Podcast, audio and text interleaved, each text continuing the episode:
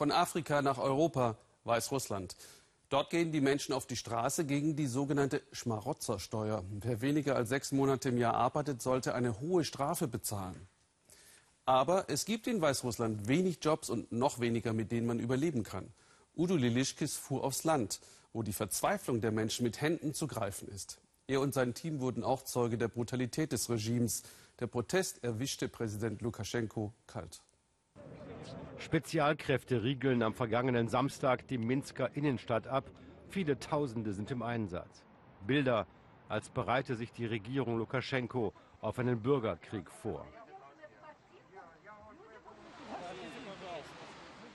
Tatsächlich war am Abend zuvor der geplante Protestmarsch der Opposition verboten worden. Startschuss auch für die unzähligen Geheimdienstmitarbeiter. Wie können Sie zu Hause Ihren Kindern und Nachbarn in die Augen schauen? Wissen Sie, was in Deutschland vor dem Zweiten Weltkrieg passierte?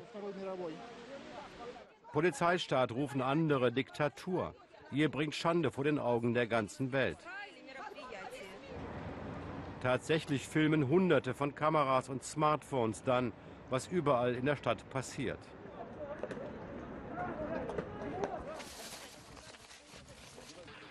Die Bilder markieren das Ende des politischen Tauwetters in Weißrussland, mit dem Lukaschenko im Westen um Sympathien warb.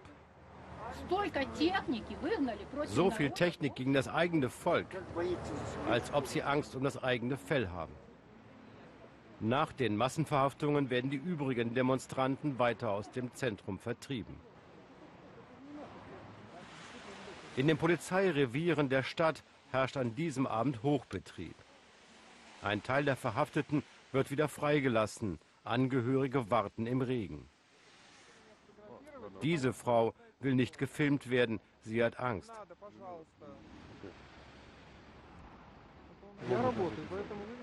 Ich arbeite. Die feuern mich doch sofort. Die Suche nach den Verhafteten war schwierig. Auch sein Vater verschwand spurlos.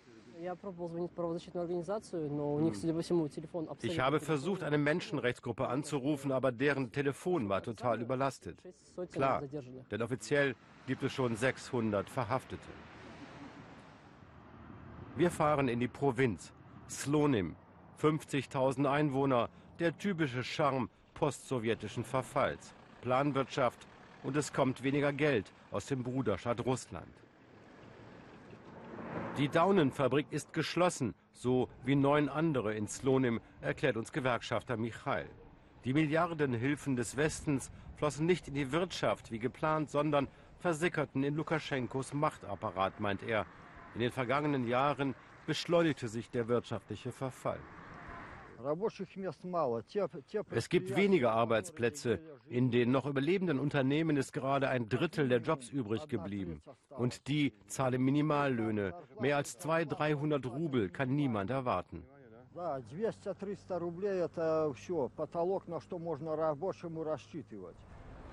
Umgerechnet 150 Euro. Michael zeigt uns eines der zahllosen Wohnheime der Stadt als vorübergehende Notunterkünfte gedacht, doch Menschen wie Jelena stranden hier dauerhaft.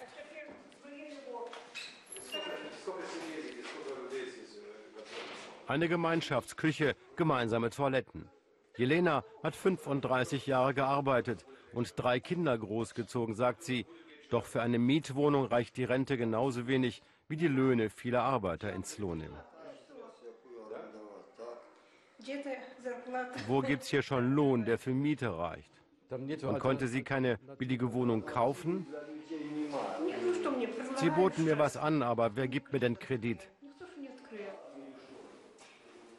Gefangen in Lukaschenkos kollabierender Staatswirtschaft wächst die Unzufriedenheit. 300 protestierten sogar hier in Slonim gegen die neue Strafsteuer für Arbeitslose, sagt Michael. Seit einigen Jahren ist es einfach unmöglich zu existieren. Man kann keine Lebensmittel mehr bezahlen. Ich habe nie für Lukaschenko gestimmt. Wieso ist er immer noch an der Macht? Selbst hier auf dem Land wächst jetzt der Widerstand. Die Nervosität in Minsk ist entsprechend groß. Am Tag nach der verhinderten Demonstration halten sich Geheimdienst und Sicherheitskräfte zunächst zurück. Eine unerschrockene Rentnerin verurteilt die Verhaftungswelle gestern. Auch das ist neu. Rentner glaubten bisher Lukaschenkos Versprechen von Stabilität und Berechenbarkeit. Jetzt gehen viele mit auf die Straße.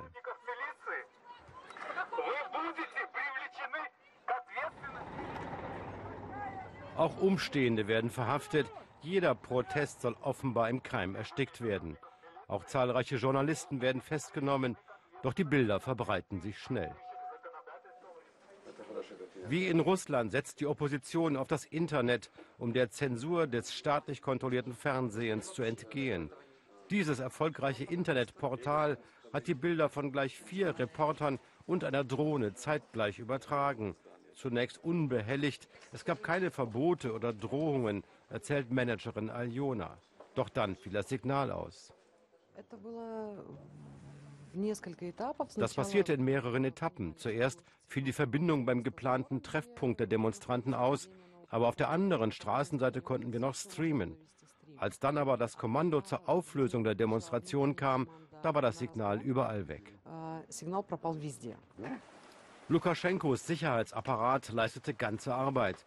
Im ganzen Land wurden Kritiker schon vor der Demonstration verhaftet, auch Nikolai Statkiewicz, der prominente Oppositionsführer.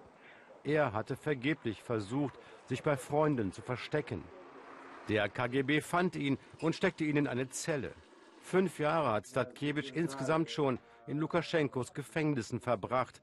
Er warnt davor, Lukaschenko mit Milliardenhilfen zu unterstützen.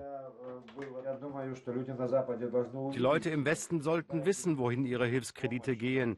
Sie haben doch diese neuen Autos und Wasserwerfer gesehen, um die Demonstranten auseinanderzutreiben. Diese Gelder gehen zur Miliz, zu den Gerichten, zum KGB. Seine Frau Marina wurde auch kurzzeitig verhaftet. Doch Nikolai Statkiewicz plant bereits eine weitere Demonstration. Die Zeit sei reif, glaubt er. Das Regime könne sich nicht mehr lange an der Macht halten. Udo Lilischki ist in unserem Moskauer Studio. Die Demonstrationen in Minsk fanden zur gleichen Zeit äh, statt wie die überraschend großen Demonstrationen auch in Moskau gegen Korruption. Dort kam es heute Nachmittag auch wieder zu Verhaftungen, vielen Verhaftungen. Sie haben das gefilmt. Wir sehen das hier. Gärt es denn in beiden Ländern? Gibt es Parallelen? Ich denke ja, in beiden Ländern sorgt die Wirtschaftskrise dafür, dass die Bevölkerung schmerzhafte Einschnitte hinnehmen muss in ihrer Lebensqualität. Und die beiden Präsidenten verletzen damit in der Wahrnehmung der Bürger auch diesen hm, stillschweigenden Vertrag, der da geschlossen wurde, sinngemäß, ihr verzichtet auf diese Lappalien wie Bürgerrechte und demokratische Freiheiten im Tausch gegen Stabilität und ein bisschen Wohlfahrtswachstum. Gleich aber auch in beiden Ländern das Rezept Putins und Lukaschenkos, man will dieser äh, Probleme Herr werden, indem man sehr schnell, sehr massiv mit viel Polizei und Spezialkräften gegen diese Menschen vorgeht. Das haben wir heute in Moskau gesehen, äh, wo auch eine kleine Gruppe von Demonstranten, die friedlich zum Kreml marschierten, wie jedes Wochenende, sehr schnell, sehr massiv aufgelöst wurden. Es gab 40 Verhaftungen. Also Zero Tolerance. Man will das gar nichts äh, im Keim entstehen lassen. Morgen treffen sich die Präsidenten Putin und Lukaschenko in St. Petersburg. Da sind die Demonstrationen sicher auch ein Thema oder was haben die beiden zu bereden? Ich denke ja, Lukaschenko steckt in einer großen Klemme. Er hatte sich ja von Moskau distanziert in der letzten Zeit. Er hatte äh, Moskaus Ukraine-Politik kritisiert. Er hatte Moskau einen Luftwaffenstützpunkt verweigert. Und stattdessen hatte Lukaschenko die Nähe zum Westen gesucht. Er hatte Gefangene freigelassen, politische. Er gab sich als milder Diktator und wurde auch belohnt dadurch, dass dann Sanktionen der Europäer wegfielen.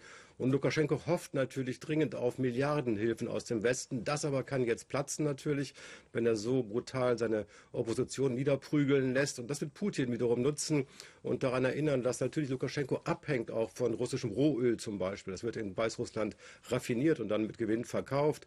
Moskau hat auch schon ein anderes Folterwerkzeug vorgezeigt und Rindfleischimporte nach Russland blockiert. Also kurzum, da hat Putin einiges zu bieten an Bestrafung und ich denke, wir sehen da morgen einer sehr interessanten Pokerpartie äh, zwischen diesen beiden entgegen. Danke für diese Hintergrundinformationen nach Moskau.